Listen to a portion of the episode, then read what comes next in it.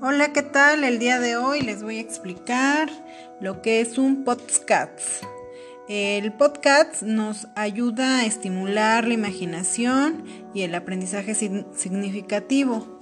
Entre sus beneficios tenemos este, lo que es una accesibilidad a los contenidos, un aprendizaje colaborativo y utilizar los contenidos de acuerdo a este, los aprendizajes de cada uno de los alumnos.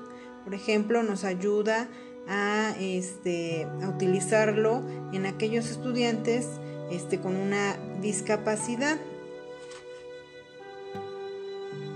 Además de ello, este, podemos realizar eh, podcasts educativos en el cual Debemos pensar el nombre, crear un plan de contenidos, títulos, guiones, este, y pues podemos iniciar con grabaciones y montajes en el audio.